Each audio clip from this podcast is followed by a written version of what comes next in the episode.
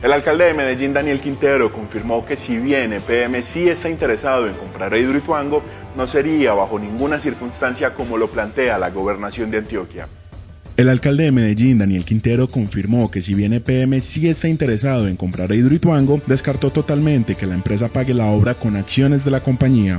Las acciones de EPM no están en venta, que no vamos a vender a EPM. Eh, nos pueden pintar el negocio más bonito del mundo y si es a cambio de acciones de PM, no va a ser posible, eso no va a pasar.